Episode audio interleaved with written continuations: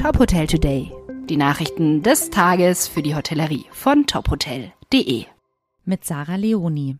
Der Deutsche Hotel- und Gaststättenverband hat sich gegen eine verpflichtende Angabe von Kalorien auf Speisekarten ausgesprochen. In England will die Regierung mit diesen Maßnahmen den Kampf gegen Übergewicht fördern. Der Verband weist sowohl auf gesundheitliche Aspekte als auch auf potenzielle Mehrarbeit in der Branche hin. Die Angabe von Kalorien für jedes Gericht auf der Speisekarte geht an der Praxis vorbei. Es gibt keine relevante Nachfrage, sagte DEHOGA Hauptgeschäftsführerin Ingrid Hartges der deutschen Presseagentur. Man solle sich nur den bürokratischen Aufwand für die Betriebe vorstellen.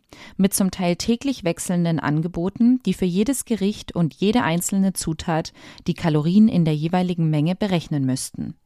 Die Angabe von Energiewerten sei zudem kein geeignetes Mittel gegen Übergewicht in der Gesellschaft. Das alleinige Zählen von Kalorien ersetze keine ausgewogene gesunde Ernährung und Bewegung. In England trat im April die Vorgabe in Kraft, nach der Ketten, Restaurants und Cafés mit mindestens 250 Beschäftigten auf ihren Karten angeben müssen, welches Gericht wie viele Kalorien hat. In Deutschland hat das Ernährungsministerium nach eigenen Angaben derartige Konzepte noch nicht abschließend bewertet.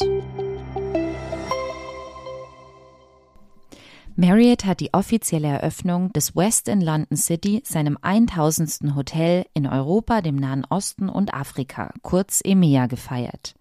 Gleichzeitig gab das Unternehmen die Pläne für seine weitere Expansion bekannt. Ich bin sehr stolz darauf, dass wir nun 1000 Hotels in der Region EMEA in unserem Portfolio haben, sagte Satya Anand, der Präsident von Marriott International EMEA.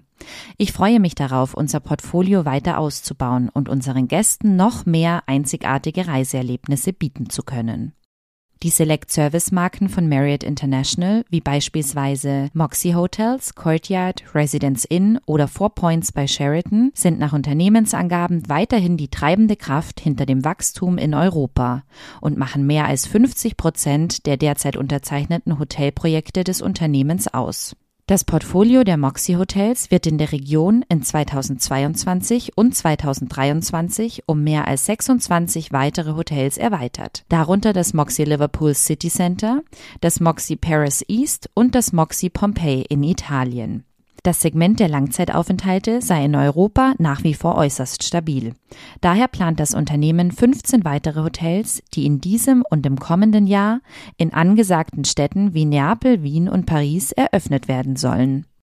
Luxushotels und Premium-Wohnanlagen sind bei den Gästen laut Marriott weiterhin sehr gefragt, insbesondere im Nahen Osten. Marriott unterstützt laut eigenen Angaben auch weiterhin das Wachstum des Tourismussektors im Königreich Saudi-Arabien, wo bis Ende 2023 vier Luxushotels eröffnet werden sollen.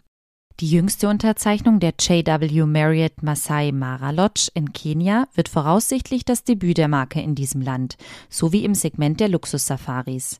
Das Unternehmen plant bis 2023 mehr als 20 Hotels in Afrika zu eröffnen.